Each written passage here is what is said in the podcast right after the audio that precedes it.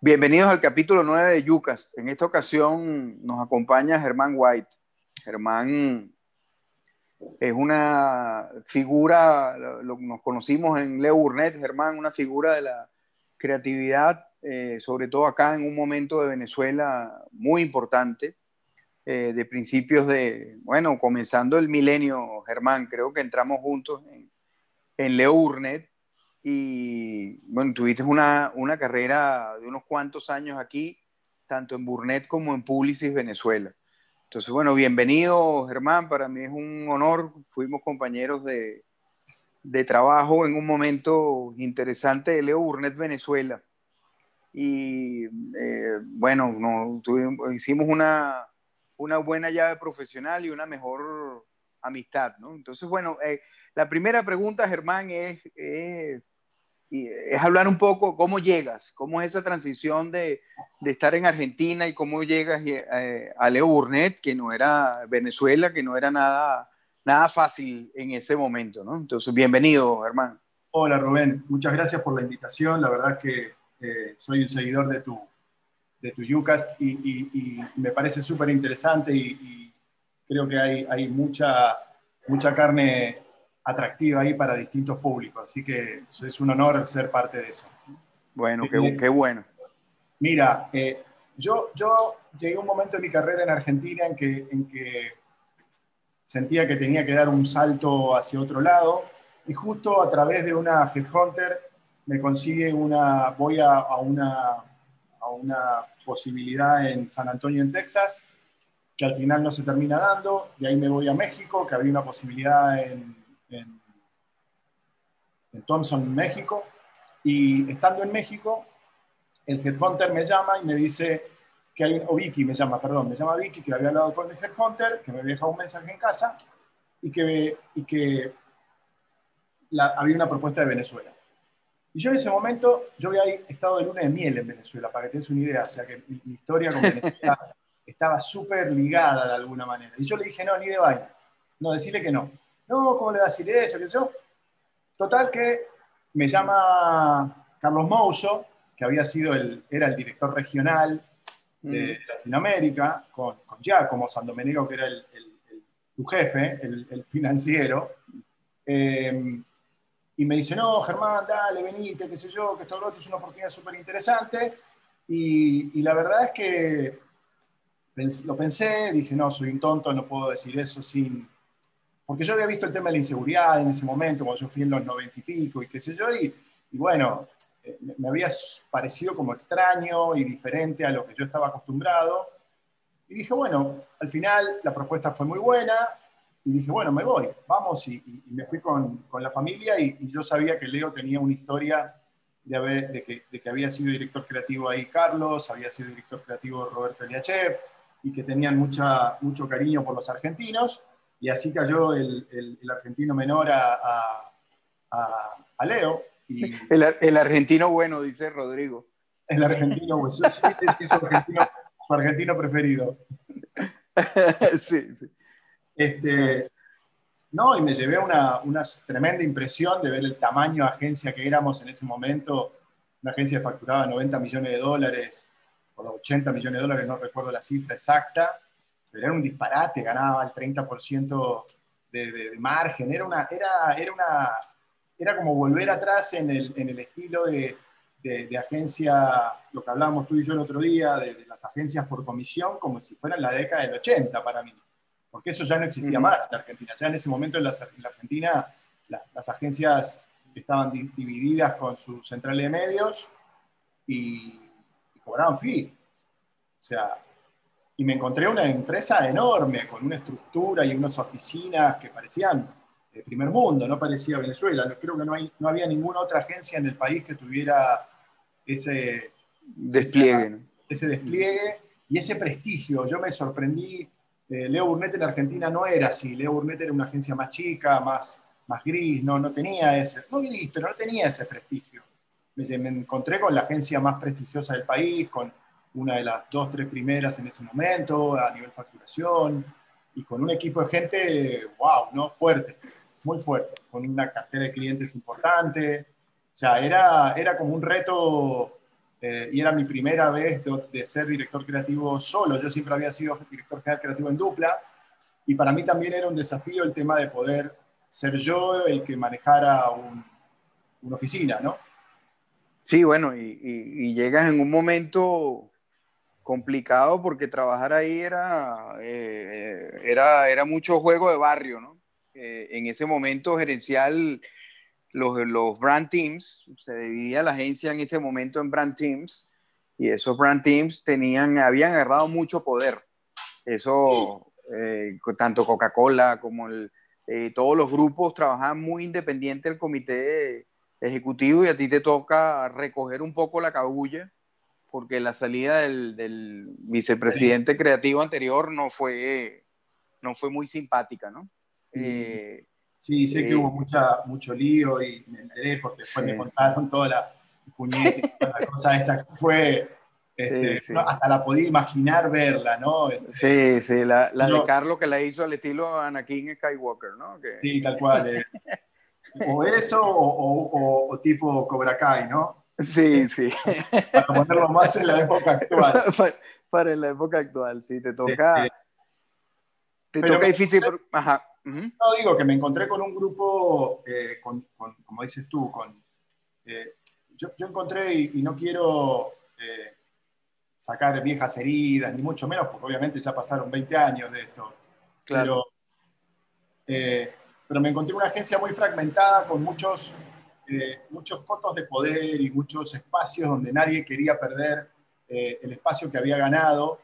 Y teníamos un presidente al que yo adoré, que era Arturo, que era un político. Arturo era un, un político, man, que tenía, era como manejar acción democrática con un montón de gente de distintos la juventud, los no sé cuántos, los tradicionales, los sindicalistas. Verga, era toda una, una interna eh, fuerte, con una Nares de Enrique que tenía mucho poder, eh, con Alejandro y, Carlos que estaban muy acostumbrados a hacer las cosas por su cuenta. Eh, con Axel no tuve ese problema porque Axel era un tipo más parecido a mí, en ese sentido muy, muy de, mucho más tranquilo. y, yo nunca fui a imponer nada, en realidad yo siempre traté de, trabajar de la mano y, no ser un impositor, digamos, alguien que venga a imponer nada, sino que eh, me habían traído para algo y yo obviamente mi poder lo tenía que ejercer, eh, pero yo no soy el del que viene y viene a aplastar cabezas, todo lo contrario, yo siempre fui un tipo de trabajar en equipo, tú me conoces. Este, pero aún así se me, hizo, se me hizo difícil. La verdad es que a nivel humano fue, digamos, encontré gente fabulosa, eh, ¿sabes? Pero, pero hasta, hasta la misma Marisabel tenía sus cosas, ¿no? Porque era una tipo de mucho carácter y, ella manejaba su propio negocio. Si bien le consultaba todo, absolutamente todo a Arturo, pero eh, te diría que en realidad el único que tenía en ese sentido libertad de poder hacer y deshacer era yo, porque Arturo no se metía en absoluto y jamás me dijo, Germán, esto no lo podés llevar. Nunca, jamás. Todo lo contrario, mm. él, siempre apuntaba a que la creatividad era importante y, había que, que, él me había traído por eso y que, apuntaban a, que la oficina fuera de alguna manera eh, un referente importante a nivel de la región. Y creo que lo terminamos siendo de algún modo, ¿no? Sí, sí, era, claro, eh, era un enfoque más eh, interno, era un enfoque de, más de servicio al cliente que, que tú sabes que hubo después como, sobre todo acá en el país, mucha obsesión con premios. Aquí la obsesión era tener al cliente, a, toda esa clientela muy contenta, ¿no? Y, de alguna manera fue una agencia siempre muy premiada, pero era un negocio en todo el sentido de la palabra. ¿Y qué, caso recuerdas de, de, o sea, qué te... Qué, ¿Qué fue e, ese caso que te dio más satisfacción en, en Burnett desde el punto de vista creativo? Mira, hubo varios. Uno, un proyecto espectacular que hicimos con, con CanTV, con el béisbol. No sé si te acuerdas, con el que ganamos sí, claro. el, primer, el primer eh, London de, Venezuela, que era una campaña para, para eh, de fijo a celular, de, de fijo a celular, digo bien, y, había se había hecho una investigación, la gente de medios sabía, no me acuerdo el nombre de la chica, que estaba así, casi investigación de mercado para, para la investigación para la parte de medios. sí, esa es Lilian Strubinger. Lilian Strubinger, exactamente, gracias. Eh, nos trae una investigación y la investigación decía de que cuando se hablaba de béisbol, la gente se quedaba en el bloque y no se iba, no hacía zapping, no, no se iba del, de la programación. Entonces empezamos a investigar, ahí me metí de cabeza porque yo la verdad que el béisbol, tú sabes que siempre fui un negado para eso y aprendí un poco de béisbol. Este, de hecho, los chicos me llevaron al estadio y todo. bueno, tú, tú decías que, que, no entendías un deporte donde aplaudían cuando sacaban, botaban la pelota. O jugaban en pijama. Votaron. Pero, pero bueno, la verdad que a partir de todo ese conocimiento y lo que los chicos fueron aportando, terminamos haciendo una serie que era una historia de un man que está en su casa y lo llama a, como si fuera un Caracas Magallanes o un clásico, un Caracas este, eh, La Guaira, y que lo llama al otro para echarle vainas y, la, broma se va haciendo cada vez más pesada a partir de que iban pasando los innings. Y solo tenía la firma de Cantebé al final originalmente. Eh. Y bueno, fue increíble porque tuvimos un actor fabuloso, estaba Arturo Pereira de director, eh, cuando lo vio eh, Elena Estrada, que era la cliente, le encantó. Y la verdad que fue un proyecto que yo eh, disfruté un montón porque fue, desde todo punto de vista, eh, interesantísimo. Y, sí, yo, yo, yo recuerdo bueno, creo que más por, por una cuestión de confianza que, que, te sientes, sabes de béisbol, explícame. Y, y, en un momento yo te estaba explicando que nosotros a veces nos llamábamos en el sexto inning, el séptimo inning, a los amigos a, a chalequearlo. Pues mira, vamos perdiendo, te vamos a, a, alterar la, eh, vamos a voltear el score, toda esa, eh, esa joda de alguna manera era de, de teléfono fijo a teléfono fijo, ¿no? Entonces, y, yo explicándote un poco lo que era eh, la tradición de nosotros con jugando peloticas de béisbol y esas cosas, pero sí, sí estuviste, oye, semanas investigando y aprendiendo de, un deporte que como, como tú decías, o sea, para ti era difícil entender eh, que, un, que vienes de un país muy futbolero, que el fútbol es una religión, y llegar a otro país donde, donde el fútbol era, eh, era, era muy poco comparado con, con, esa, bueno, la temporada de béisbol era una cuestión acá muy intensa, muy corta, pero muy intensa. Entonces, qué bueno, qué bueno ese ejemplo, me acuerdo clarito esa campaña. Yo no me, puedo, no me olvido nunca que cuando eh, Axel, Axel era, ¿te acuerdas que él es peruano de origen? pero vivió toda su vida en Venezuela, con muchísimos años en Venezuela. Axel eh, era de los... Los leones. De los leones no, era, eh, creo que era de Lara y de los, o de los Leones y de los Rojos de Cincinnati. Y él le iba a los Rojos de Cincinnati. Y cuando terminaba No, no, a, lo, a, lo, a los Phillies de Filadelfia. A los Phillies de Filadelfia. bueno, y mira cuánto sabré. Y, que, y cuando terminaba la temporada él se le se, se switchaba y pasaba al fútbol. Y yo no lo podía comprender, porque no tenía esa cosa que tienen ustedes que, que hacían los dos deportes en simultáneo. y, y tenían, o sea, tú eres de los Leones y eras de los Leones, y después si hay que ser del Barcelona, el Real Madrid o del Caracas o del que sea, era, era, cambiaba. Para nosotros era como, ¿cómo que puedes tener cuatro deportes y, irle de la misma manera a los dos? Pero bueno, un aprendizaje. Y después otro proyecto que fue interesantísimo, dos, dos de Coca-Cola. Uno con el, el, que hicimos para, para la Coca-Cola Rumba, ¿te acuerdas que era... Sí, sí este, que era una idea, o sea, era, era un concepto que ellos tenían de todo, de una campaña anual, una parte de su plan de mercadeo, era el tema de la rumba, que en Venezuela era una cosa tremenda, como yo nunca vi en ningún otro lado, el tema de la, de la fiesta y por cualquier cosa hacer una fiesta. Y nos sentamos con el equipo de Coca-Cola, todavía estaba Francisco Pupio, recuerdo, y Fran dice, una idea y yo se la doy vuelta y termina siendo como finalmente sale eh, en la mesa ahí trabajando entre todos. Se la llevamos a Coca-Cola, Coca-Cola le encantó. Eh, va al Seven Plus, gana 7, que era, wow, en ese momento tener un 7, Coca-Cola nunca lo había tenido. Y, este, y Carlos a partir de ahí nos empezó a tener más confianza y a partir de, de esa idea tuvimos una muy buena relación con, con las ideas con Coca-Cola, empezamos a hacer cosas muy lindas, la verdad. Eh, no es que antes no las hicieran, pero creo que hemos, subimos la vara bastante y a partir de ahí estuvimos generando un proyecto para Coca-Cola Global con Michael Conrad. Y fuimos a mm. Chicago a presentar la idea y todo, que al final no, no terminó cuajando, pero para nosotros éramos creo que una de las dos agencias en el mundo que tenía Coca-Cola. Entonces, para Michael era súper importante el tema, creo que habían cambiado el presidente después, ¿te acuerdas? No me acuerdo quién era, eh, era un gringo, eh, el de embotelladora, y al final lo de Coca-Cola Company, y, al final el proyecto no se, no se pudo hacer, pero trabajamos meses con eso, con ese proyecto, y era, ¿sabes? La oportunidad de tener un, te sentías como internacional, y era raro que por ahí, en esa época, Coca-Cola confiara en un proyecto eh, en nosotros para hacer una cosa global, ¿no? O de la región, digamos, por lo menos. Así que eh, esos dos son los que recuerdo. Hay muchos. Eh, nos fue muy bien con Heinz, nos fue muy bien con, con Johnny Walker, con, con, la campaña de, los, de las vallas, con las direcciones este, de, ¿no? al Everest tanto, al, al, al cerro, al, al, Cerro Bolívar tanto, o sea, un montón de campañas. La verdad que tengo un enorme recuerdo de, muchas cosas que hicimos ahí en Leo.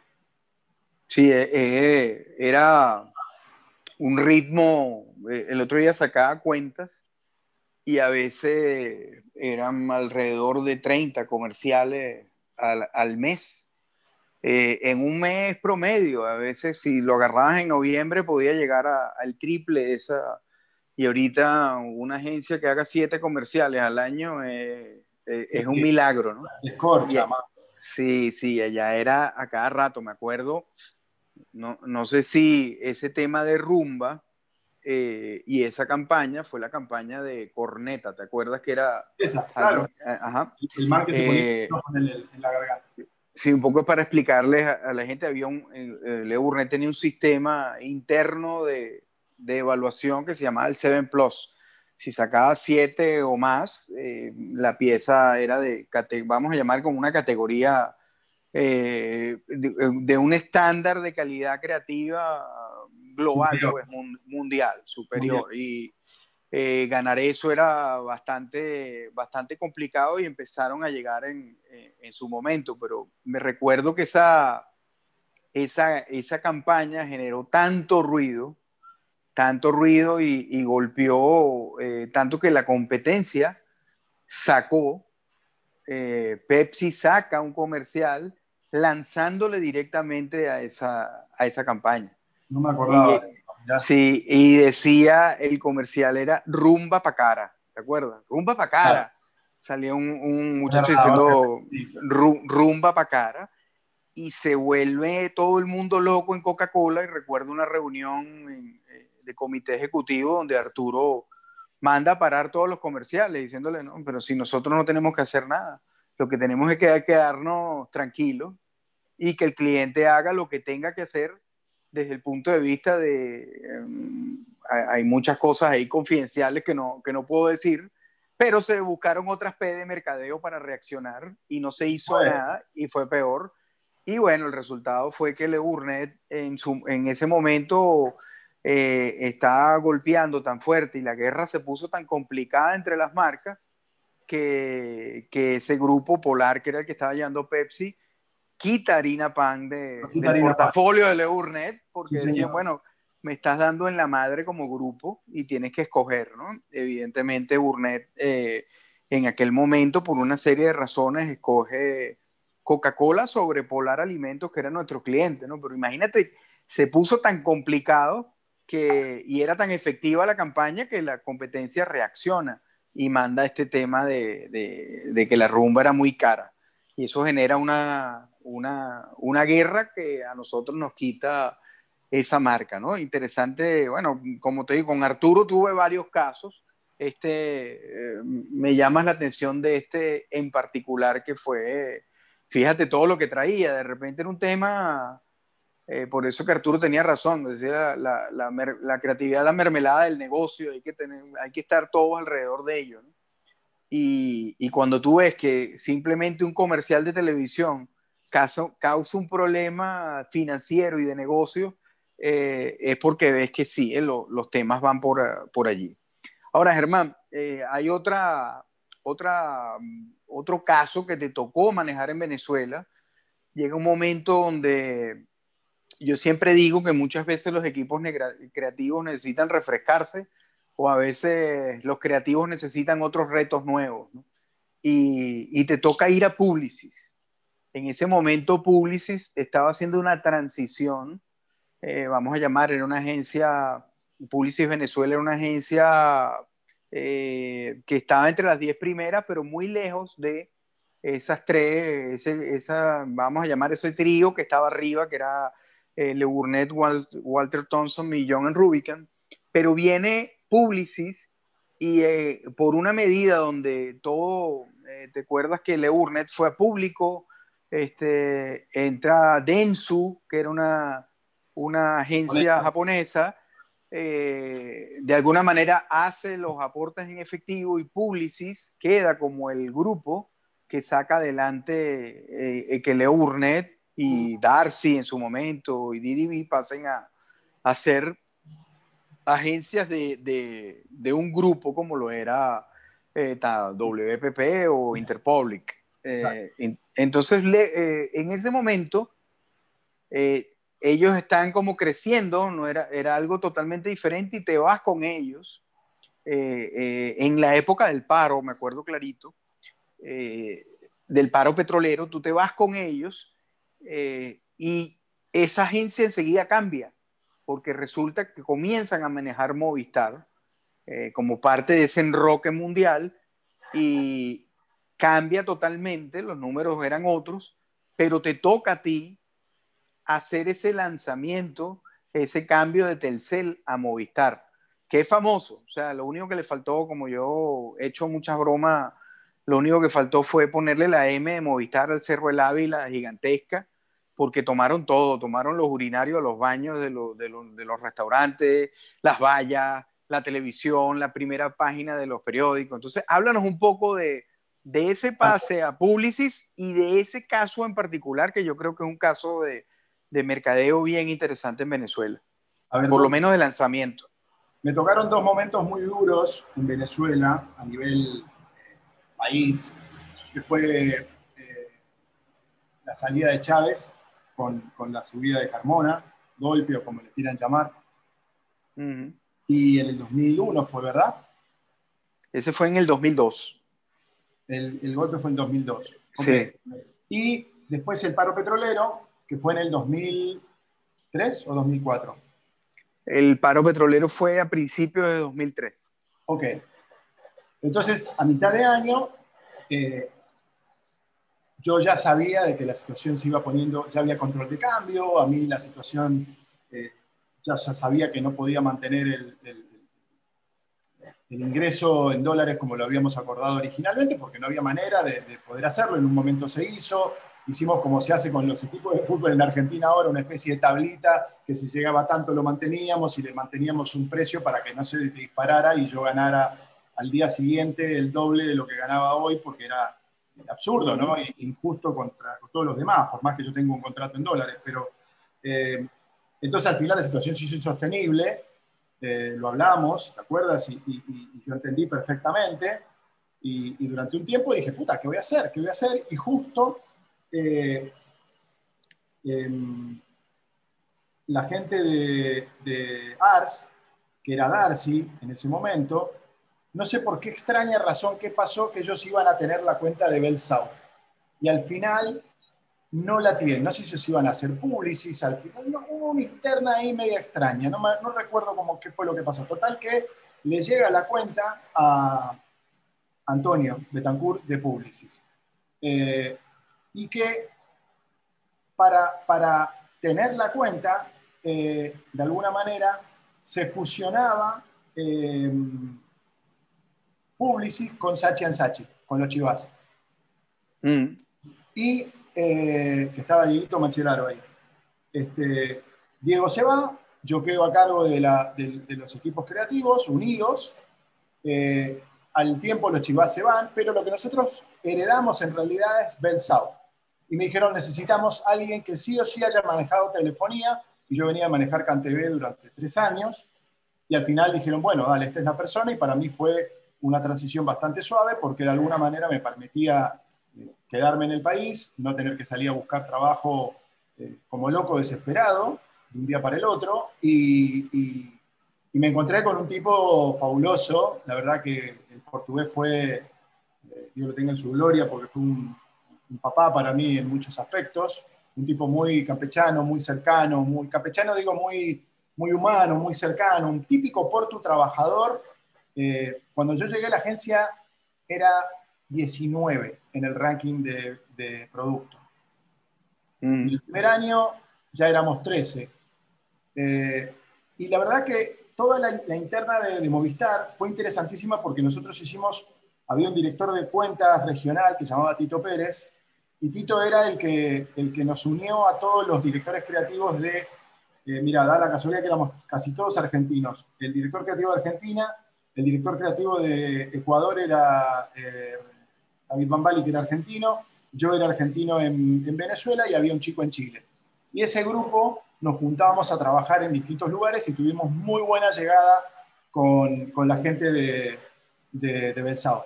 Tanto que fuimos a presentar Atlanta y nos fue súper bien. Entonces, cuando, cuando se hace la transición, el mismo cliente nos dijo, esta es la agencia, no vamos a cambiar nada. Y a pesar de que había una parte que tenía que ir a Guayanar y, una parte a, a, a Publicis, porque así estaba a nivel mundial, estaba cuadrada de que las dos agencias tenían en distintos países la cuenta uno u otro, una parte mayor o menor, y, se competía mucho con Guayana. Nosotros no ganamos el lanzamiento de, Movistar. Y que la lleva, en realidad el lanzamiento de Movistar lo lideró eh, Xavi, eh, la gente de Casa de Valpedreño, que era una agencia de Cataluña que había comprado Publicis, y, bueno, la verdad que el, proyecto fue increíble porque, como bien dices tú, este, para ellos era un mercado enorme, porque Bell South era el, número uno del mercado, por lejos, por lejos. Este, le competía muy bien Movilnet, pero eh, el, poderío económico de los cisneros se veía eh, de una manera impresionante, tú te acuerdas. Eh, y movían mucho, mucho dinero, muchísimo dinero. Mirá que yo había estado con CanTV, pero lo que, lo que se manejaba de pauta y de, negocio con, con, el prepago de, de, de, Movistar, digamos, primero el South después Movistar, era tremendo. Eh, y yo debo, debo reconocer mi brutalidad, que en ese momento yo decía, pucha, le va a costar mucho hacer la transición. Y los españoles dijeron, ninguna transición. Se cambia. Se cambia de un día para el otro, sin transición de dejarlo el South chiquitito, nada, Rubén. Cambio de color, cambio de la MS, como dices tú, hasta los urinales de, de los baños, de los bares, este, todas las vallas que se te puedan ocurrir de distintos formatos, todos los formatos de periódicos raros que nunca habían aprobado para ningún cliente, se aprobaron para Movistar. Eh, para autobuses, el béisbol, todo, todo, todo. Todo, todo, todo, todo, todo, todo. Era, era tremendo lo que la, la, el, el, poderío, y así era el desembarco en todos los mercados. En realidad era una... Ahí no hubo tanto una, un trabajo creativo muy fuerte de la agencia, sino que en realidad era más que nada una... Em, ¿Cómo decirte? Como una puesta en marcha o una gerenciar la campaña que ya venía bastante empaquetada de, fuera. Después con el tiempo empezamos a hacer más cosas, pero ese lanzamiento fue eh, pocas veces visto en su dimensión, como bien dices tú, a nivel de recursos. Habían comprado eh, la portada del periódico y, pucha, doble portada. Era, era tremendo, man. Tremendo, tremendo el lanzamiento que se hizo para... Sí, se fue fue, fue brutal, de verdad, en, en toda, desde todo el punto de, vista. En, eh, a cada rato, en novelas, en todos lados salió eh, eh, Movistar, ¿no? Sin embargo, fíjate que ahora, con todos estos cambios, ¿cómo, cómo es? Esa misma pregunta se le hice Arturo, ¿cómo es la, publicidad en este momento? ¿Cómo la ves en este momento y qué perspectivas le das al, negocio? A ver, eh, la, publicidad a nivel, pasamos de tener un montón de medios a tener dos. Dos. Dos que son más grandes que todas las televisoras, ABC, NBC, CBS, Globo, eh, televisión alemana, RTV, televisión española, BBC, todos juntos, que son Google y Facebook. y le compras, le compras en efectivo, Rubén. Le compras cash. Antes de pautar ya tenés que haber comprado. o sea, no hay crédito, no hay volumen, no hay nada. Nada. No, y como le decía yo a Arturo, ni, ni, almuerzo con whiskies. Nada, nada. Y, y, obviamente cambió porque la gente cambió, Rubén. O sea, cambió. No, no es que el mercado cambió porque a algún loco a Google se le ocurrió cambiar. No, cambió el hábito de la gente. Hoy encontrar a, a tu hija, a mi hijo, no, no ven tele. No ven tele, ni siquiera ven Netflix, ven contenidos de YouTube de 3 minutos, de 5 minutos, se la pasan en esa vaina. Por lo menos mi hijo se la pasa desde hace años en esa vaina y no ve tele, a no ser que sea un partido. Si no, no ve, no ve eso, no ve ni siquiera programas deportivos de, comentarios, de, discusión, de debate. No, nada, nada. Y así todo, Rubén, si nos pasamos más en las pantallas digitales que en, en, los propios medios. Yo tengo una, una lámina, Germán, que esa lámina es, eh, agarró todo lo que fue esa campaña de lanzamiento de Movistar y donde salió, o sea, ahí vaya, este, vallas rodantes, televisión, periódico, todas esas cosas, y la comparo y digo, bueno, ahora todo eso que ustedes vieron, todo ese despliegue y al lado lo que hay es una pantallita de un teléfono eh, celular, un teléfono inteligente. Yo le digo, todo eso que ustedes están viendo de ese lanzamiento lo puedes hacer ahora en un teléfono celular. Este, todo eso que están viendo allá a la derecha. Y, y es tan cierto como tú dices, pues los, los medios cambiaron a, a, a, estas dos cosas. ¿Y lo has notado en los mercados donde has estado? ¿O has visto diferencias, matices en...? No, no, es básicamente en todos lados. O sea, yo hace 10 años que estoy aquí, que es como la época en que yo llegué acá y las redes todavía eran muy incipientes, prácticamente no existían. Existía de PIN más que el, no había ni WhatsApp todavía. Eh, estaba Internet, pero el cambio que vimos en los últimos 5 o 6 años fue brutal. Eh, cambió todo, Rubén. Hoy, hoy, cuando yo era creativo en Venezuela, hacer un comercial de TV, como dices tú, era la pieza que posiblemente tenía, no posiblemente no, que tiene más recordación o sea, una gráfica es muy raro que se recuerde, una valla es muy raro que se recuerde, se recuerda muy fuertemente eh, los comerciales de televisión, según las investigaciones. Sí los jingles y todo eso por una cuestión, pero por una cuestión de repetición. El comercial lo puedes haber visto una vez y te pegó y, eso no sucede eh, eh, con otros medios. Y hoy ya no pasa eso, ya hacer un comercial de televisión los pelados no quieren mm. necesariamente el la, frutilla del postre o de la torta hacer el, comercial de televisión, sino tener una campaña que se viralice. Entonces, eh, yo le digo a mis alumnos en Brother, del, cual soy, soy un socio acá en, Panamá, la iba a decir Venezuela, eh, mm. este, una frase que me encantó, que dijo alguien que no recuerdo quién era, que cuando hagan una idea, y para saber si es buena y mala, buena o mala, pensaran si la compartirían y se quedan, Rubén, porque es muy fuerte eso. Si tú compartes la idea, sientes que de verdad la idea es de puta madre. Claro. Si la idea no es buena, no la vas a compartir. Y no solo eso, a ti te voy a compartir negocios y fútbol. A fulano le voy a compartir cerveza, a fulano le voy a, a tu esposa le voy a dar cosas emotivas, a tu hija le voy a dar eh, rosa rosita. Y así, cada, tienes como identificado a quién le compartes qué cosa porque la fragmentación de hoy es tan gigante que hace esos presupuestos que antes tú vivías de comisionar y hacer tu comercial de televisión, hacías tres campañas al año y ya, listo, lo demás era carpintería de día a día. Hoy no, hoy tienes que hacer carpintería todo el fucking día para ganar una décima parte de lo que ganabas como agencia hace 15 años. Sí, y, creo que es uno de, de los errores que hay ahí aún. ¿no? una de las cosas que te que con todo ese vuelco que tú has dicho, sí, ha sido muy fuerte en el, en el último lustro, hay mucha gente todavía pegada en el esquema anterior. ¿no?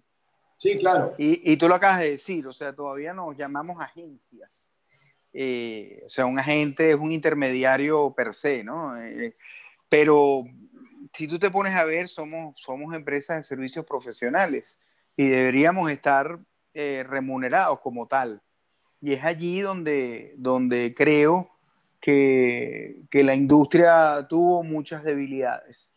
Debilidades gerenciales para no saber ese, o sea, nosotros todavía ahora, todavía abrimos la estructura de costos cuando vamos a negociar un fee con alguna multinacional. Y eso es un esquema, eh, yo creo que perverso, ¿no?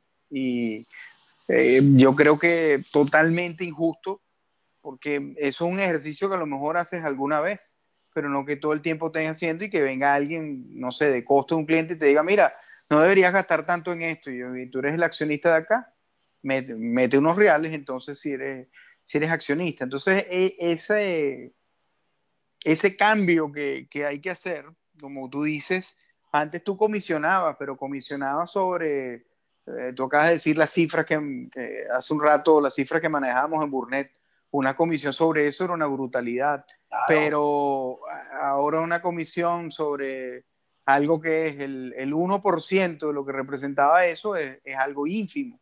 Y ahí fue donde la industria con esa, vamos a llamar, cuando se disgregó entre centrales de medios y agencias de publicidad, se quedó sin la, la musculatura para negociar su compensación y no vieron. Eh, eh, yo hablaba de la mesa de, de, tres patas, pues, o sea, no vieron que esa mesa en algún momento, o sea, pasaste de una mesa convencional a una mesa de una pata, y si esa pata se resquebrajaba, te quedabas sin negocio. Yo creo que eso es lo que está sucediendo ahorita. Y una de las, de la, eh, y también mucha gente que se independizó y busca, buscó hacer boutiques creativas, también quedó empantanada en el, en, el proceso. ¿no? Entonces, 20 años después de esa salida, estamos viendo, bueno, hacia dónde vamos. ¿no? Yo creo que... Pero, ajá.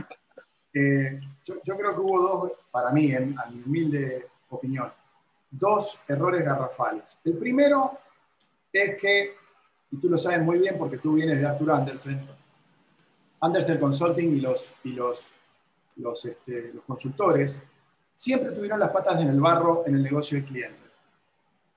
Y ellos cobraban como abogados, desde que salían de la agencia, era un reloj y eran 100 dólares la hora, o 80, 90, 120, 200 dólares la hora, y ya, man, o sea, tu hora valía. Y no, no, se le, no te estaban diciendo, ah, bueno, pero me mandaste un, socio, o un socio junior, o un socio super senior. O sea, tenía como, me imagino, sus niveles, pero ese conocimiento del, del, cliente, de, ser como más cerca de McKinsey, de entender, mira, acá tenés un problema, tenés un problema de distribución, tenés un problema de presencia de mercado, tenés un problema de precio, tenés un, un man eh, como Koala que te está compitiendo eh, trayendo producto barato contra vos que sos Nestlé tenés este, un producto carísimo este, frente a tu competencia, entonces tenés un problema de precio. nosotros seguíamos siendo los manes de las figuritas los manes de ven el viernes a la tarde, nos tomamos unos tragos y es la parte divertida de tu trabajo. Y nunca supimos hacerle entender que éramos, nos queríamos ver como aliados estratégicos, más nunca lo fuimos en algún punto. Con algunos clientes en Venezuela a mí me pasó, pero en la mayoría de los casos no, Rubén. En la mayoría de los casos no. Y por otro lado, yo creo que eh, el tema de, transformar el negocio y eso también es un poco responsabilidad de, Martin Sorrell y del, mismo, del mismo francés, eh, de, Maurice Levy, de, transformar el negocio publicitario en un negocio financiero. Donde eh, Leo y Starcom se peleaban para ver quién le hacía la campaña eh, creativa, porque la de medios necesitaba creatividad, entonces contrataban creativos para hacerle la man, son dos, dos, empresas hermanas y se, están sacando los ojos. sí, fue... muy complicado eso y eso terminó, terminó emputando todo. Eh, Y, yo creo que eso, eso le pasó factura a, como dices tú, de, de, las agencias de no pasar nunca del esquema, no saber salir del esquema de comisión. Sí, sí, y, y no pelear por un esquema de, em, por un esquema más, más justo de compensación, porque eh, yo he oído, bueno, Germán, acá, como te digo, hay gente a veces que volteaba aquí en el exterior hace dos años, tres años y te querían pagar un, un dólar la hora, dos dólares la hora, cosas así. Tú decías, mira. y, para... y, suponete que fueses a un esquema, decir, bueno, voy a poner un ejemplo cualquiera, vamos a, a trabajar para cerveza regional a resultados. Zulia, uh resultados. Este, y y entonces el cliente, cuando veía que vos te iba muy bien y te estaba ganando mucha plata, decía, no, no, pero resultados, eh, una parte y la otra parte fija. ¿Qué bola, man? Cuando me va mal, te importa un carajo que yo vaya al resultado, pero cuando me va bien, sí me vas a castigar porque no querés que yo gane tanto. Si ese resultado, si a ti te está haciendo mejor, ¿por qué problema tiene de pagarme a mí si, si a ti te va bien? Entonces, ¿no? Es que, es que me, me estoy acordando de, de la filosofía de la lupita de, Arturo, ¿no? De la protagonista de la novela mexicana que siempre salía jodida, ¿no? Entonces, eh, ah. eh, es tal cual, ¿no? Es tal cual. Pero bueno, yo creo, Germán, también que todo este tema, eh, hay, hay, algo que no va a poder replicar ni una máquina ni un profesional de un cliente. Yo creo que la creatividad es muy difícil modelarla, primero los clientes que lo han intentado hacer han fracasado y tú y yo sabemos por qué. Porque, o ser creativo necesita de, de, muchos temas de conocimiento, de equipo, de ambiente, de, dinámicas de grupo que no se pueden tener en, eh, el cliente, no puedes tener camisa de fuerza. Y la segunda es que yo creo que todo este cambio que tú acabas de decir de Google y, y de Facebook va a traer que, que el profesional de, de, mercadeo y de servicios de mercadeo como nosotros como, o de publicidad eh, tenga que ser un profesional que maneje mucho mejor el número y, y que tenga un esquema, un esquema de negocio o sea, que comprenda muy bien lo que están, los insights que están saliendo de todo eso, ¿no? Porque yo a, veces te lo digo, haciendo un reporte eh, de redes te das cuenta de un tema de precio. Haciendo un reporte de redes te das cuenta de, mira, vale, tú tienes un problema de servicio de tal cosa con el cliente. Bueno, sí, es verdad. Entonces, bueno, ajusta acá. A veces se baja campañas a, a las 24 horas haberlas lanzado porque no, no tienen sustento, pues ya estás recibiendo un feedback cosa que no pasaba antes. ¿Cómo es ese? Eh, y aquí empato con, con, una de mis últimas preguntas, que, que, me hables un poco de la experiencia en Brother eh, y, y, de cómo es esa, esa escuela y cómo estás ligando esa escuela con esta realidad que te estoy comentando. Eh, yo, yo, antes quiero, quiero hacer un paréntesis rapidito, si, si me permites, porque no es que contra el digital, al contrario, me parece que el digital trajo un montón de cosas buenas. Primero, es que la agencia le importaba tres carajos los resultados de las campañas. Y hoy tenés manera de medirlo de manera inmediata. Hoy vos sabés, en el como bien tú dijiste, si la campaña va mal o bien, y la puedes cambiar. Y puedes hacer eh, dos o tres esquemas de prueba al mismo tiempo en simultáneo y decir, la que me dio mejor es esta, vamos por esta, aunque no sea la más creativa, ojo, ¿eh? es así. Eh, entonces, en ese sentido, y como bien tú dijiste, nos obliga a, estar mucho más pendiente del tema del negocio, porque eh, la respuesta puede ser inmediata. Hoy tú, hoy tú puedes, con las redes sociales, puedes, eh, puedes, puedes facturar y puedes generar negocios, leads, ventas, un montón de cosas.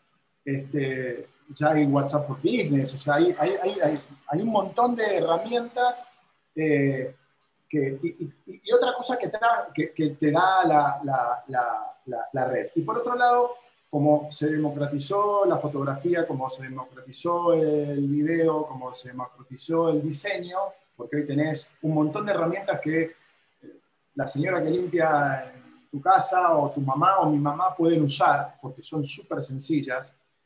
De la misma manera, hoy tú puedes, o sea, hoy un montón de gente puede hacer ese trabajo que antes era específico. ¿Me explico? Sí. Entonces, eso llevó a que también el mercado se atomice en un montón de players con gente que, que, son mucho más chiquitos y que llevan dos o tres cuentas llevándole redes sociales, este, cobrando muy poca plata. Eh, pero bueno, eso es un poco la situación que pasó y creo que de alguna manera en algún punto es bueno que haya eh, transparentizado, transparentado la, situación. Y, y, como dices tú, si tú eres inteligente con el comuniteo y con el manejo de las redes y la página y el blog y todo eso, puedes entender un montón de información que antes teníamos que tener a la Sirena Aguilera, a las Narejas, a, a esas personas que sabían un montón, que eran gurús, con sus compañías de investigación de mercado que las ayudaban y que yo, a que hoy vos tengas la información en la palma de tu mano, sin saber necesariamente todo lo, que sabían ellas, ¿no? Eh, sí, señor. Entonces, e, en ese sentido creo que es bueno. Digo que lo malo es que termina siendo un poco el, espíritu Robocop, que es una compañía enorme que tiene todos los medios en todo el mundo. Y eso es un, son billones de dólares, bueno. Sí, bueno, hace, hace poco, Germán, eh, para, para apoyar un poco tu, tu idea, eh, me, coloqué en una, una conferencia eh, en el Ad World Conference que era digital, pues siempre había querido ir, pero esta vez era posible desde el punto de vista digital con el tema de la pandemia, ¿no? Y había una persona que le, dije, le dijo que, o sea, es una planificadora digital dura, ¿no? era planner de medios antes, migró a digital y ahora es un player muy fuerte. Y ella le dieron 20 mil dólares en créditos, Facebook, para que probara el optimizador de Facebook, que fue lanzado en Estados Unidos. Y, y, ella dijo, bueno, yo agarré 10 mil dólares, se lo di a mi mejor gallo, o sea, eh, mi mejor planner, tipo que es una estrella, y le dije, me vas a sacar esta camisa en las mismas condiciones eh, y 10 mil dólares se los dio al optimizador. Y el optimizador, eh, al principio, fue una campaña de 7 días, 4 días ganando el, el, el, planner y los últimos 3 días se quedó 30%, 40% por debajo de, del optimizador de Facebook. Entonces, eh, lo que tú estás diciendo es verdad. Primero es algo muy democrático y, y fíjate que el nacimiento de todos estos temas y lo veo un poco con la irrupción de Steve Jobs ¿no? en, en varias industrias. La idea era quitarte, siempre su idea fue quitarse muchos intermediarios de encima. Claro. O sea, que el cliente no tuviera el intermediario y por eso sale Canvas y por eso salen la, los bancos de imágenes y de videos y todas estas cosas para que la gente tenga las herramientas y alguien que en vez de ir, imagínate tú, tú querías hacer un comercial en Venevisión, tenías que tener un mínimo de plata eh, tenías que ir a reunirte con una serie de personajes y ver si al tipo le caías bien o no. Y, de allí en adelante ver si te colocaba en alguna parte del horario que te recomendara. Ahora no, ahora tienes una tarjeta de crédito, eh, haces tres, cuatro cursos y, y, podrías estar pautando tú directamente. Entonces lo que, lo que tú dices es, es muy cierto.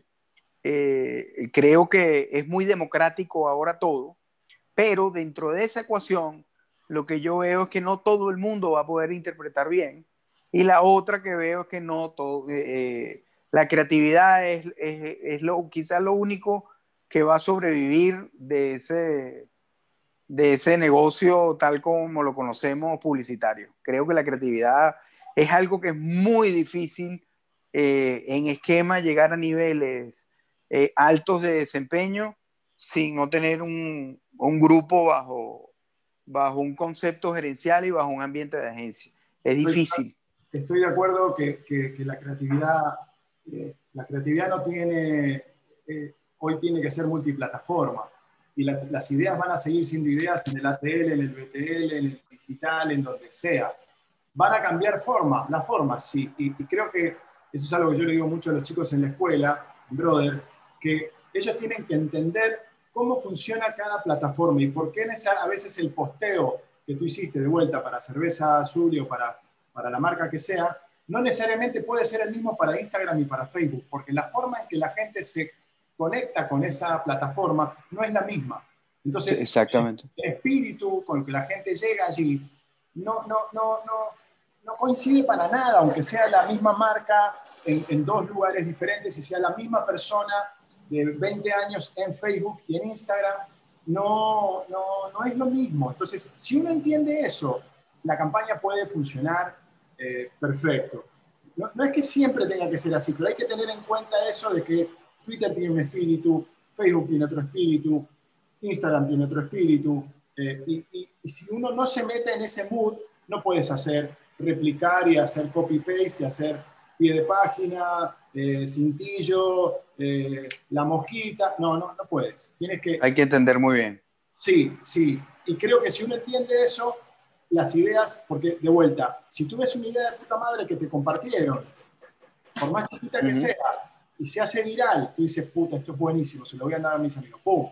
Y todo el mundo dice, uy, que, aunque no sepan de publicidad, aunque son unos huevones que no entienden nada, dice, puta, qué bueno que está esto, Rubén, Germán, qué bueno que está, y pum, lo, lo comparto, pum, y se viraliza. Hoy, si se viraliza, es que la campaña es buena. La campaña es buena y yo estoy dispuesto a transformarme en embajador de la marca sin poner un solo peso, Rubén, como te recomendaba antes, la playa, el, el mar que te cortaba el pelo, el restaurante, la discoteca, uh -huh. que lo hacías de onda porque, che, no lo digas mucho porque no quiero que se llene. Claro. Y, y, fíjate que eh, es tan así eh, lo que comentas de la, de la, de la viralización, eh, y te doy un ejemplo porque uh, una de las preguntas que me hace uno de los muchachos que trabaja conmigo, bueno, pero entonces eso quiere decir que la valla, la televisión y esta cosa ya no funciona. Y yo, no, pero yo creo que tienes que integrar las campañas. La respuesta está en la campaña integrada y fíjate el caso ahorita de, de Joan Laporta, ¿no? El tipo saca, fíjate, una valla, quizá de las cosas más este, afectadas en todo este proceso digital, el hombre saca una valla a 150 metros del Santiago Bernabéu, diciendo, tengo ganas de verlo otra vez y la valla se viraliza, o sea, es un gran ejemplo de cómo, o sea, el lanzamiento de su campaña fue la valla. Me encanta, no lo conocía, eh, pero, pero, es brillante. ¿ah? No lo eh, conocía, sí. pero es brillante. Bueno, el, el hombre agarra, eh, tira una, en el lanzamiento de su campaña para la presidencia del Barcelona, una valla 150 metros del, del Santiago Bernabéu. Y por supuesto, en Twitter, en Facebook, en Instagram, en las redes sociales, en todo se viralizó en menos de media hora. Gente puteándolo, gente alabándolo, gente, bueno, yo te decía, coño, el que le haya, el que le haya recomendado esto es un genio. y, es una buena, eh, es una buena, un buen ejemplo de cómo integrar, porque sí, tú puedes vivir online, pero si la marca de alguna manera no, no tiene una, una, experiencia offline, eh, es difícil que el, que el, círculo se cierre. A nosotros no, nos pasó con un cliente y la famosa valla de, de, de las Mercedes, ¿no? Eh, o sea, con uno de los clientes donde esa valla ha sido icónica, eh, con cerveza Zulia nosotros colocamos la valla, está, la palabra Zulia está hecha de cajas de cerveza Zulia. Entonces le dijimos a la gente, mira, participa, y me dices cuántas cajas hay en la valla.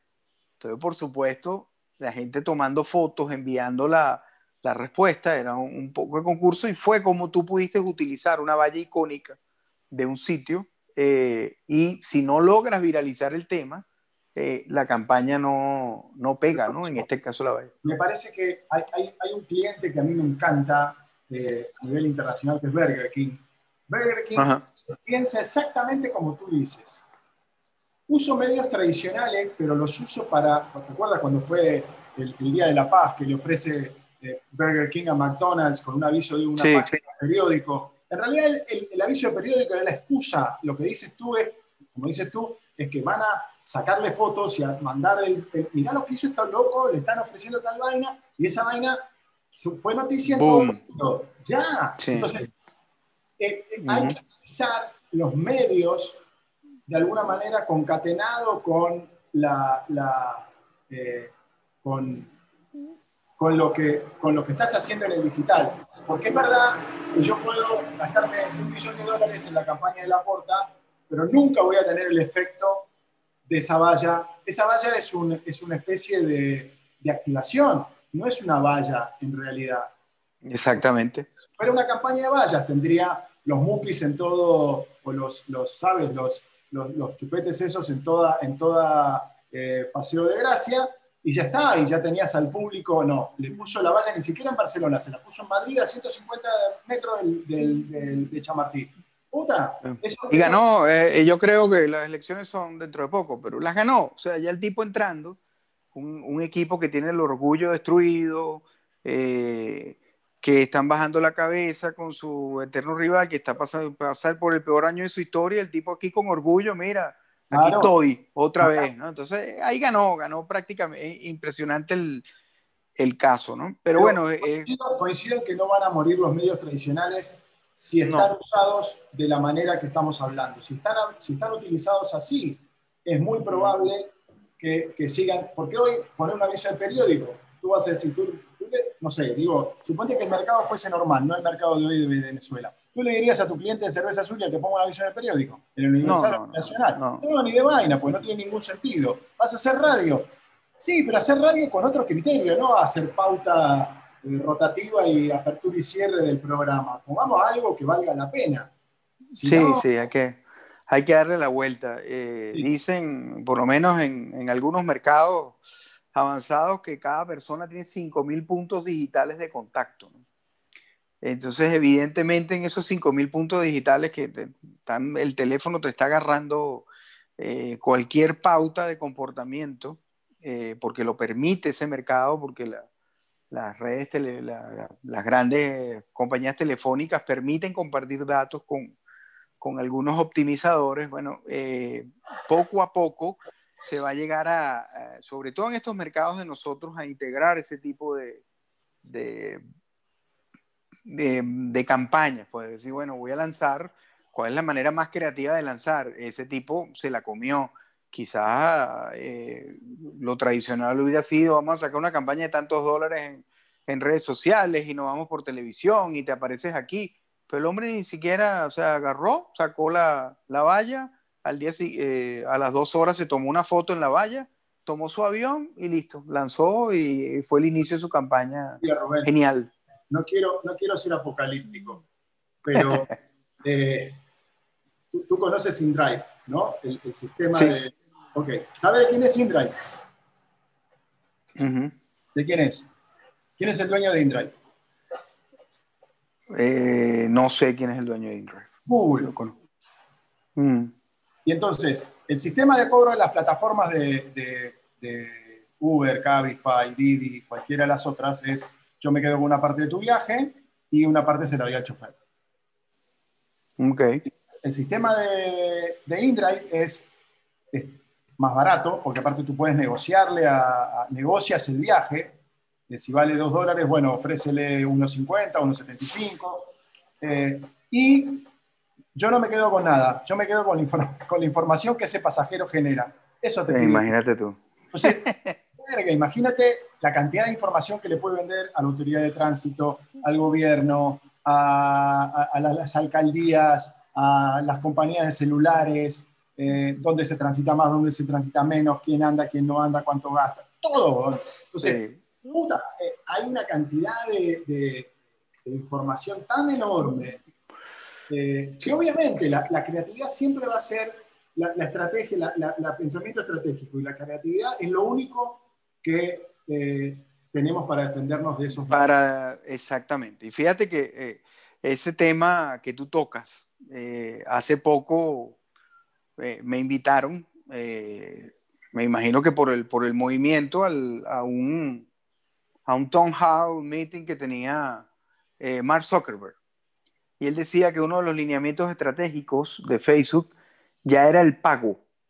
Y no solo el, pago, porque sabes que son dueños de, PayPal, ¿no? Eh, no solo el pago, sino que los tipos están viendo la forma de bancarizar a gente que no está bancarizada en, eh, digitalmente. O sea, de, no, es que, no bancarizar, de darle la forma de pagar a gente que no lo está en países del tercer mundo.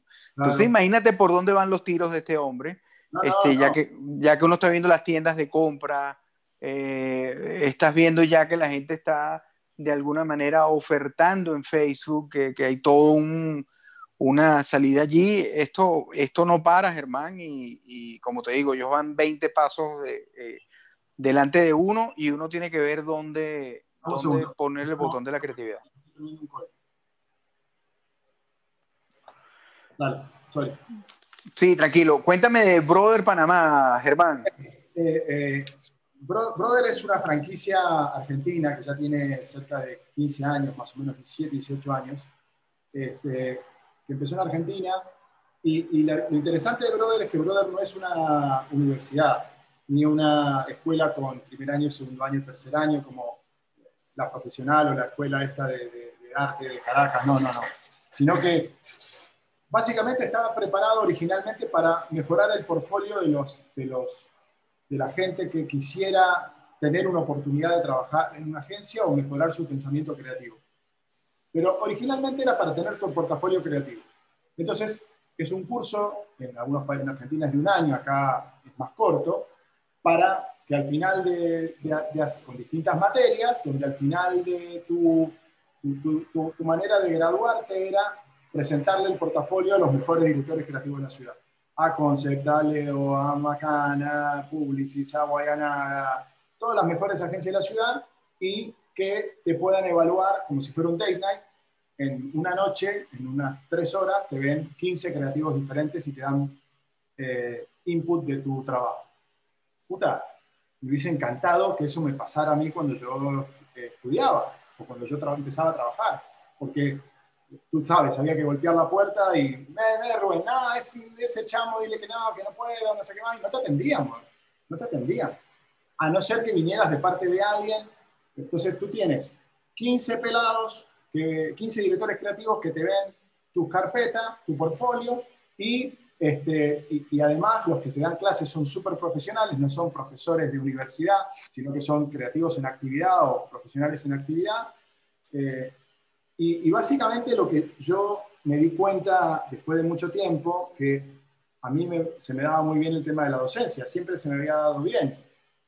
Y, que yo creo que, que, lo que me transformé al final es una especie de inoculador profesional, mezclando mm. mi, mi, vaina de coach del, del rugby con este, el amor por el deporte y saber que nada se puede hacer sin pasión eh, con el tema de inocularle el amor por lo que haces. El amor por, por el deporte o el amor por, el, por, por, la publicidad y la creatividad y por las ideas y no abandonar las ideas. Y los pelados cambian el chip, man. Es impresionante cómo... Eh, yo les digo, mírense ustedes al empezar el curso y mírense ustedes al terminar el curso y miren su portfolio y ven si tendrían siete meses después o seis meses después ese portfolio que tenían y te decían, ni en pedo, profe, ni de vaina, eso es una porquería lo que yo tenía. Hoy yo aprendí a pensar ideas este, gracias a ustedes, ¿no? Y te dicen eso.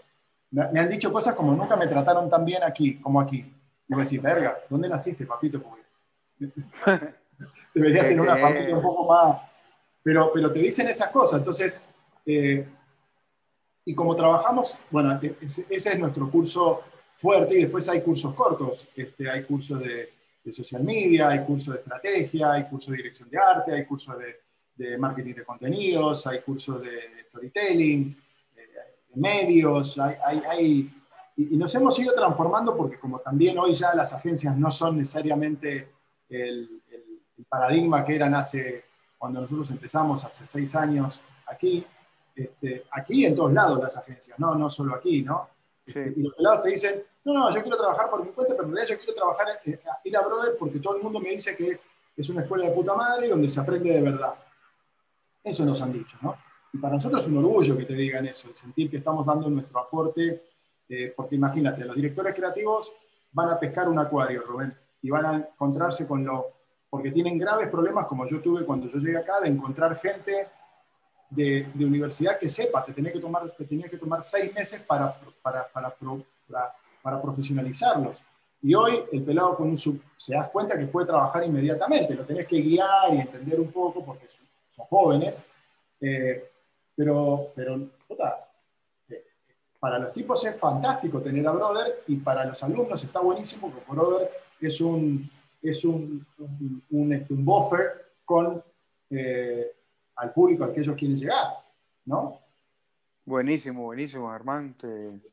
qué bueno que, siga, que sigan los éxitos allí y es algo además necesario porque no hay mucho entrenamiento, no hay, no hay educación formal de estos temas. Eh, y, es, una, es una idea muy buena. Me acuerdo cuando me tocó en Leo Burnett liderar muchas veces el programa de entrenamiento y uno decía, ajá, ¿y, y qué entrenamiento le damos a los creativos? No, no había, no tenías nada a mano. Entonces eh, eh, es, muy, es muy chévere eso que, estás haciendo. Germán, una reflexión final acerca de, bueno, de esos 20 años, de, eh, de hace 20 años estuvimos acá en Venezuela, ¿cómo, ¿cómo ves las cosas? Yo sé que para nosotros, particularmente esos años en Burnet, fueron años muy intensos, ¿no? Fueron pocos, pero bastante intensos, ¿no? Pero una, una reflexión final acerca de, todo eh, eso que vimos yo, yo tuve, yo, yo siento que, que, Venezuela marcó mi vida de una manera muy profunda, eh, a nivel personal lo digo, eh, también, no solo profesional. Mis dos hijos son venezolanos, eh, mi hijo se va, se va a estudiar afuera ahora en dos días y, y, entre sus cosas en la maleta, en lo poco que lleva, lleva una camiseta de Venezuela. Y, para mí, mira, se fue la piel de gallina porque una vez, también Vicky, hace muchísimos años, yo estando en Venezuela, me regala algo que en Argentina se conseguía en algún momento, que era el diario del día de tu nacimiento. Y en el diario del día de mi nacimiento había dos noticias de Venezuela. Me acuerdo de eso. Una era que se había reunido Rómulo Betancourt con J. Kennedy, y la segunda noticia era un problema fronterizo de una una, una, lancha torpedera, una lancha muy pequeña, ahí en, un límite, creo que fue con, con, Brasil, ahí en el, en, el Amazonas, y, dije, puta, si esto, evidentemente mi historia estaba, estaba marcada de que iba a ser parte de mi vida, y, yo me acuerdo que Jorge Silva me decía, yo no conozco otro, otro extranjero que quiera tanto la Vinotinto. Lo que pasa es que yo vi todo el proceso y para mí la Vinotinto fue como una manera de que, de que ustedes entendieran de algún modo. No, no, no, no, no fue a propósito, pero era una manera de que yo sentía de que tenía que darle mi aporte eh, a, ¿sabes? Como de, de, de, ponerme de este lado. De que, ¿Tú te acuerdas que cuando inicia ese boom, eh, como tú bien dices, tú decías, coño, pero eh, tú alientas a que viéramos el partido todos juntos. Y coño, Rubén, quédate, vamos a ver el partido de hoy, ¿no? Venezuela había ligado como varios, varios resultados seguidos y ese partido era Venezuela-Paraguay. Y tú me dices, Rubén, si ustedes le ganan hoy a Paraguay, la vaina va en serio, porque eh, quizás a los otros los sorprendiste, pero a estos tipos sí, para ganarles es complicado, ¿no? Y yo los jodía mucho a ustedes, porque como yo era el, eh, me gustaba mucho el fútbol y era muy futbolero y hablaba contigo y con Horacio, eh, Magic, que era otro, otro argentino en, en Burnet, eh, yo siempre los jodí y decía, coño, los argentinos están cantando por toda vaina, ponen ahí el café y empiezan el café, no sé qué, y yo los jodía con las, con las canciones que, ¿sabes? Donde, donde hay argentinos, donde te los consigan en grupo, siempre están cantando, ¿no? De alguna vaina. Entonces, Venezuela eh, se tira un primer tiempo, bueno, arrollador, pues, este, hace tres goles en el primer tiempo, esas cosas, estamos todos, eh, eh, Lenín, Virgilio, ustedes, eh, Jorge Silva, estaba allí todos abrazándonos, y sale la rata Horacio y me dice, Adrianza, ¿qué vas a cantar? La vaca mariposa.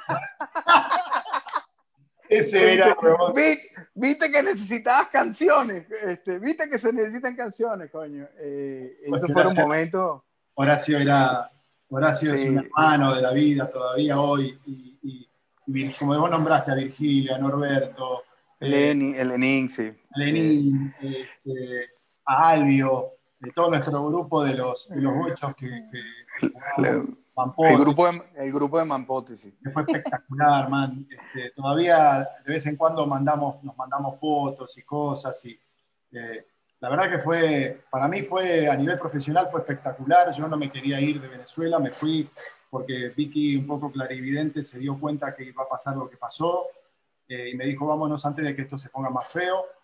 Eh, pero, pero yo a nivel profesional, con Antonio también me llevé espectacular.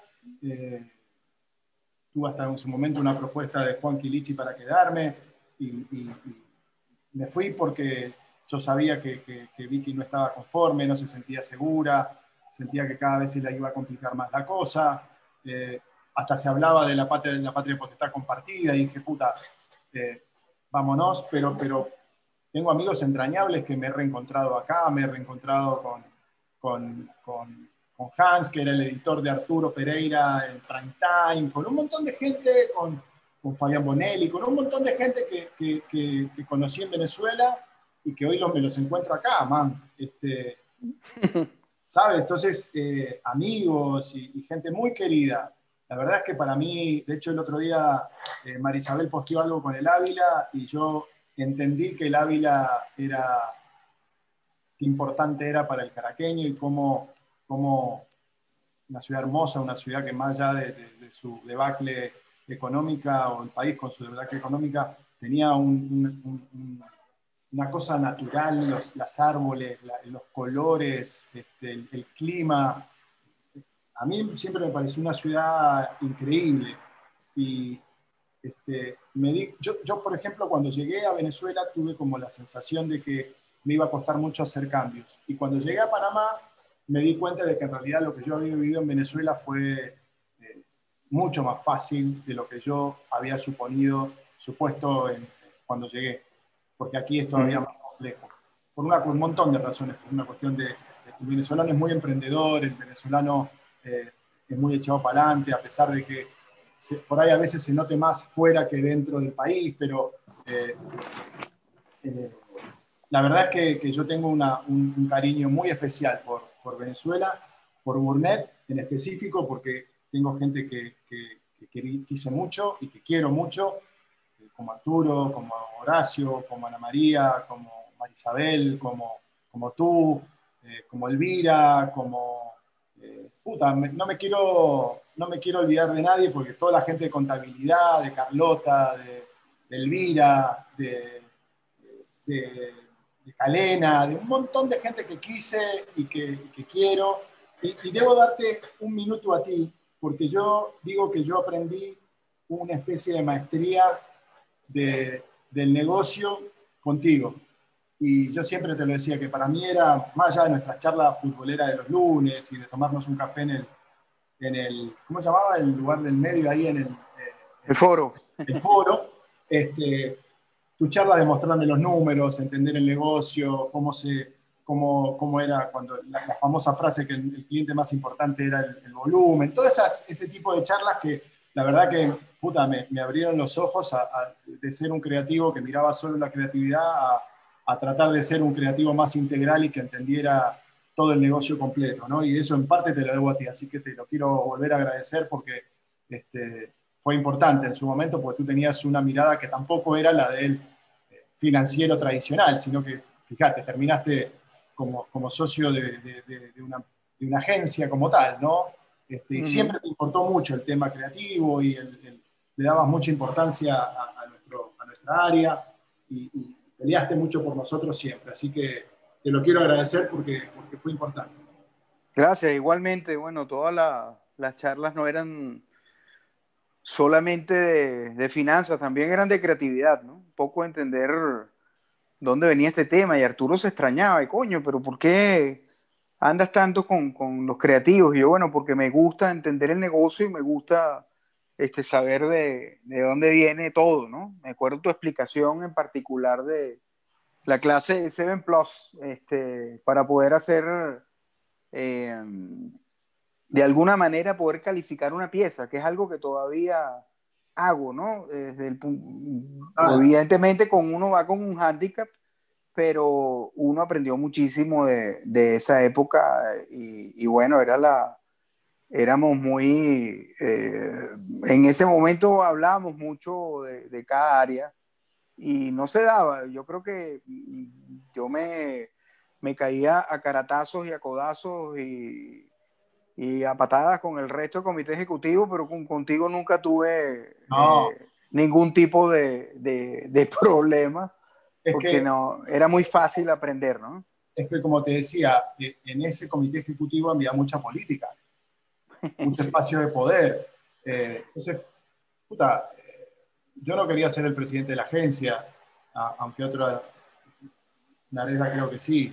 Eh, pero bueno, para mí, y sabes que creo que era importante, fue la única agencia que, donde yo trabajé que tenía mística.